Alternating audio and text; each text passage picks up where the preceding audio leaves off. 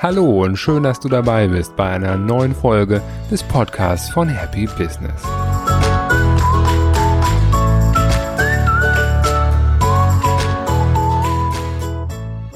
Heute geht es um Zeit als deinen kostbarsten Besitz und die Frage, wie du mit dieser Zeit umgehst. In diesem Podcast geht es ja ganz allgemein darum, mehr Freude in das Leben deiner Mitarbeiter, deiner Kunden und in dein eigenes Leben zu bringen. Und üblicherweise schauen wir uns in den einzelnen Podcast-Folgen Umstände an, die zur Abwesenheit von Freude beitragen und stellen uns dann die Frage, wie wir wieder mehr Freude in das Leben reinbringen können. Heute möchte ich ein bisschen abstrahieren und mich mit der Frage beschäftigen, was ist denn eigentlich dann das Leben, in das diese Freude rein soll? Es teilt sich aus meiner Sicht auf in zwei Punkte, nämlich zum einen ist Leben für mich Zeit und zum anderen sind es die Erlebnisse, die in dieser Zeit stattfinden. Das ist kein Geheimnis, wenn ich sage, Zeit ist limitiert.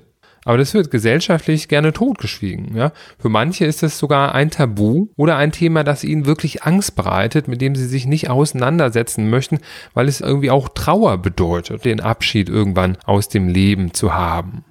Ich persönlich beschäftige mich sehr intensiv mit dem Thema Tod, Sterben und Endlichkeit das liegt daran, dass ich seit vielen Jahren ehrenamtlicher Sterbebegleiter bin.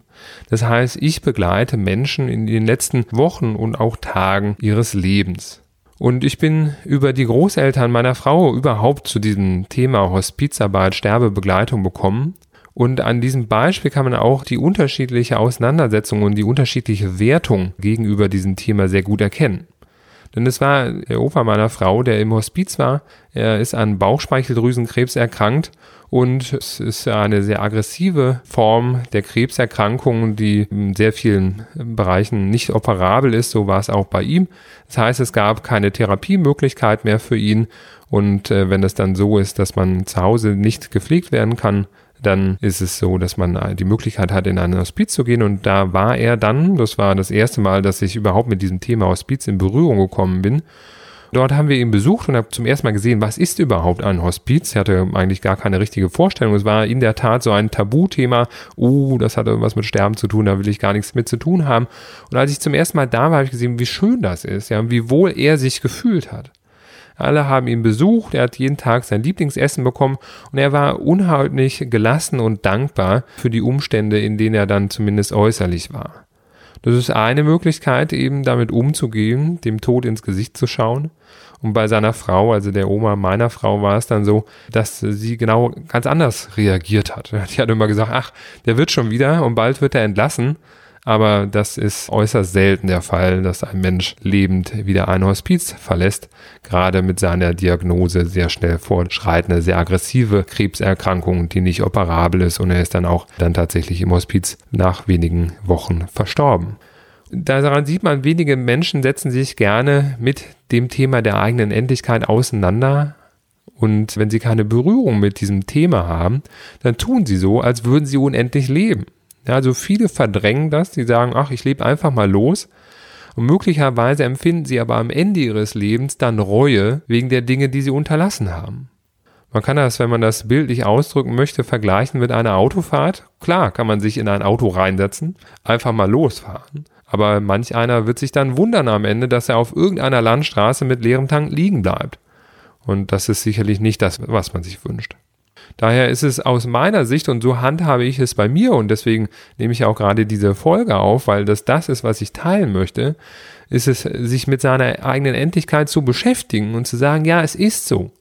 Und wenn man das weiß, dann achtsam und gezielt zu leben, sein Leben aktiv zu gestalten, weil man eben weiß, dass es nur eine begrenzte Zeit gibt. Also wenn wir wieder das Beispiel mit dem Auto nehmen möchten, dann wäre es gut, sich reinzusetzen, dann das Navi einzuschalten, sein Ziel einzugeben und dann loszufahren. Ob ich da ankomme, das sei dahingestellt. Das liegt in der Hand von niemandem. Aber ich habe zumindest ein Ziel. Ich fahre auf das Ziel los und in vielen Fällen kommt es dann auch so, dass ich dieses Ziel real erreiche und wie gesagt nicht einfach irgendwann auf der Landstraße liegen bleibe. Zwischenfazit bis hierhin die eigene Zeit ist die einzige Ressource auf dieser Welt, die limitiert ist. Auch wenn viele Menschen das mangels Auseinandersetzung mit der eigenen Endlichkeit nicht so sehen und Zeit als unlimitiert ansehen. Deswegen komme ich jetzt zum zweiten Aspekt, nämlich die Erlebnisse in der vorhandenen Zeit. Indem man Zeit als unlimitiert ansieht, wird sie oft verschwendet. Im Sinne dessen, dass man sagt, ach, ich habe doch genug davon. Und ich habe ein ganz klar nachvollziehbares Beispiel gesucht und gefunden. Das ist zum Beispiel das Fernsehen, zumindest wenn man sich vom Fernsehen unterhalten lässt. Und es gibt unterschiedliche Studien weltweit, auch deutschlandweit, wie viel Zeit ein erwachsener Mensch am Tag vor dem Fernseher verbringt. Und du wirst vielleicht erschrocken sein, wenn ich sage, dass der Wert dieser Analyse ist, dass es vier Stunden pro Tag sind, pro jedem Tag, die der durchschnittliche Erwachsene vor dem Fernseher verbringt. Wenn man das mal hochrechnet, an sieben Tage pro Woche sind es 21 Stunden Zeit in der Woche vor dem Fernseher. Wenn man dann schaut, okay, letztendlich 24 Stunden habe ich zwar am Tag, aber wenn ich acht Stunden schlafe, habe ich 16 Stunden Wachzeit, dann sind das 1,25 volle Tage Wachzeit, 1,25 Tage von sieben Tagen der Woche, in denen ein Mensch nur Fernsehen schaut und genau, ich habe das mal ausgerechnet, das sind entweder 18 Prozent der gesamten Lebenszeit, beziehungsweise noch dramatischer 25 Prozent der Wachzeit. Das heißt, wenn du 8 Stunden schläfst, 16 Stunden wach bist und davon 4 Stunden fernsiehst, dann sind das 25 Prozent der Wachzeit. Und wenn man dann sagt, okay, 8 Stunden schlafen, 4 Stunden Fernsehen, dann sind beides zusammen, Schlafen und Fernsehen, 50 Prozent der gesamten Tageszeit oder der gesamten Lebenszeit. Unglaublich. Ich stelle eine Frage, wenn du nur noch drei Monate zu leben hättest, würdest du dann genauso entscheiden? Oder, also wenn man diese Frage einem Menschen stellt, der vier Stunden am Tag Fernsehen schaut, würde der genauso entscheiden? Ich hoffe und ich denke, dass das wahrscheinlich nicht der Fall ist. Aber dass man das trotzdem tut, hängt vermeintlich mit der Fülle der offenbar noch zu verbleibenden Zeit zusammen, dass man sagt, ach, guck mal, ich bin jetzt hier wie 35, ich habe da noch 40 gute Jahre statistisch, da machen vier Stunden am Tag Fernsehen doch auch nichts aus. Aber aus meiner Sicht gibt es dabei zwei Fehler. Denn Fehler Nummer eins ist, diese vier Stunden Fernsehen am Tag, die machen eben nicht nur 25 Prozent deiner Wachzeit am Tag aus, sondern eben auch am Ende 25 Prozent deiner Lebenszeit. Das heißt, wenn du eben noch 40 Jahre hast, dann hast du schon gebucht, dass zehn Jahre aus diesen 40 Jahren Fernsehzeit ist. Also ich bin immer noch total mitgenommen von diesen Ergebnissen. Das muss man sich mal auf der Zunge zergehen lassen. Das ist ungeheuerlich. Aber wahr, ja, das ist das, was real passiert. Und der Fehler Nummer zwei, der noch viel größer ist, ist, dass niemand weiß, wer alter werden wird. Das heißt, es kann heute schon vorbei sein und dann hast du eben nicht die Frage erst gestellt bekommen, oh, du hast noch drei Monate zu leben, wie würdest du handeln? Sondern du kannst und darfst eigentlich jeden Tag darauf vorbereitet sein, dass die Zeit morgen oder heute schon vorbei ist und darfst ja heute schon planen, wie möchte ich denn jeden Tag gestalten von den Tagen, die nun mal da sind, ohne dass ich weiß, wie viele es noch sein werden. Jetzt muss ich irgendwie die Kurve bekommen zum Thema Business, denn der Podcast heißt ja Happy Business und nicht nur Happy Life. Und es gibt ein Buch, das heißt äh, The Top 5 Regrets of the Dying, beziehungsweise fünf Dinge, die Menschen am Ende ihres Lebens bereuen.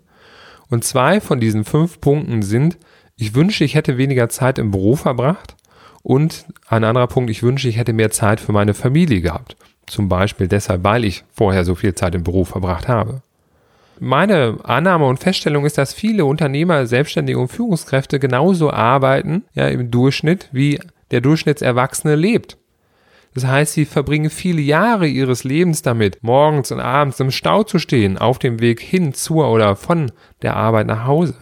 Viele Stunden, Tage, Wochen, Jahre ihres Lebens E-Mails zu lesen, zu beantworten, Buchhaltung zu bearbeiten, Rechnung zu schreiben, Mahnwesen zu machen, Angebote zu erstellen, zu versenden, nervige Kunden zu betreuen, immer wieder dieselben Fragen zu beantworten, Papierstau im Kopierer zu entfernen, wer weiß, wie viele Stunden des Lebens da schon für draufgegangen sind und so weiter. Das heißt, viele stellen sich gar nicht die Frage, wozu das Ganze, was möchte ich eigentlich? Viele sind einfach irgendwann mal mit einer großen Vision losgelaufen, aber haben ab dann nur noch reagiert, weil das Rad, in dem sie laufen, immer schneller geworden ist. Auch da möchte ich ein Praxisbeispiel einfließen lassen, was ich vor zwei Wochen gesehen habe. Da habe ich einen Personalberater kennengelernt, der klein angefangen hat. Es ging irgendwie Stück für Stück immer weiter und er hat heute 20 Mitarbeiter. Aber alles ist irgendwie unkoordiniert gewachsen. Und er macht so weiter, weil er 20 Mitarbeiter hat. Und weil er 20 Mitarbeiter hat, muss er so weitermachen. Das heißt, er hält im Kern nur die Infrastruktur am Laufen, aber es lohnt sich nicht so richtig. Also er hat ein bisschen was erzählt, so im Punkto Finanzen und Zeitansatz. Es bleibt unheimlich wenig übrig, obwohl er so groß unterwegs ist vermeintlich, hat er eine finanzielle Reichweite von nur 28 Tagen, was quasi nichts ist. Und er selber wird maximal gefordert und arbeitet über 60 Stunden in der Woche. Das heißt, auf ihn treffen diese zwei eben genannten Punkte der Reuten auf ihn zu, denn er arbeitet zu viel, er verbringt sehr viel Zeit im Büro und weil er so viel Zeit im Büro verbringt, sieht er seine Familie nicht. Und selbst wenn er körperlich anwesend ist, dann ist er mental nicht anwesend. Warum macht er das? Wozu lebt er? Er selbst wird sich diese Frage in dieser Struktur nicht beantworten können. Wenn er sich nicht die Zeit nimmt, das zu hinterfragen und sich zu entscheiden und nach dieser Entscheidung zu handeln, dann wird sich an dieser seiner Situation nichts verändern und er läuft Jahr für Jahr immer so weiter und irgendwann ist dann die Zeit vorbei. Durch diese Arbeitsweise trägt er sogar selber aktiv an der Verkürzung seiner Zeit dazu bei. Denn der Stress, den er hat, ja, der wird sich irgendwann auf seinen Körper und auf seine Psyche auswirken. Und dann steuert er in Richtung Herzinfarkt, Schlaganfall oder Depression oder sonst irgendwas. Üblicherweise enden die Podcast-Folgen ja immer mit einem Ausblick, mit dem die Hindernisse, die auf dem Weg zur Freude aus dem Weg geräumt werden können. Heute habe ich ja ein sehr allgemeines Thema gehabt und jeder Zuhörer, der ist bestimmt in einer ganz individuellen Situation.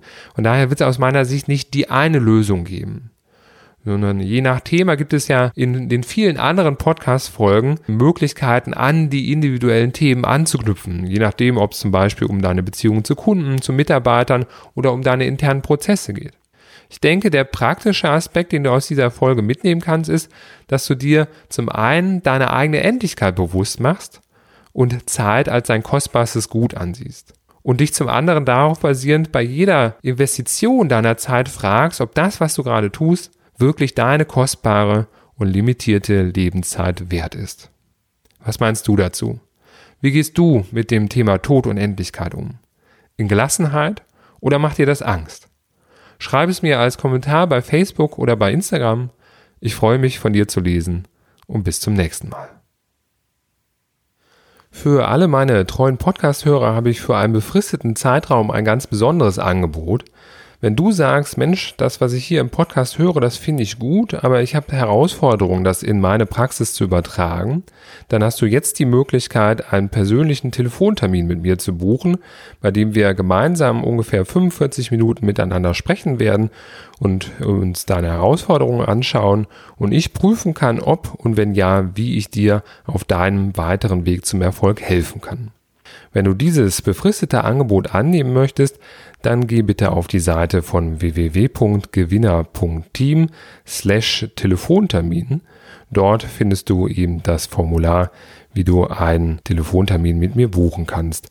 Den Hinweis darauf findest du nicht im Menü, das ist rein der Link aus diesem Podcast heraus für die Erhörer meines Podcasts. Ich freue mich auf dich und bis bald.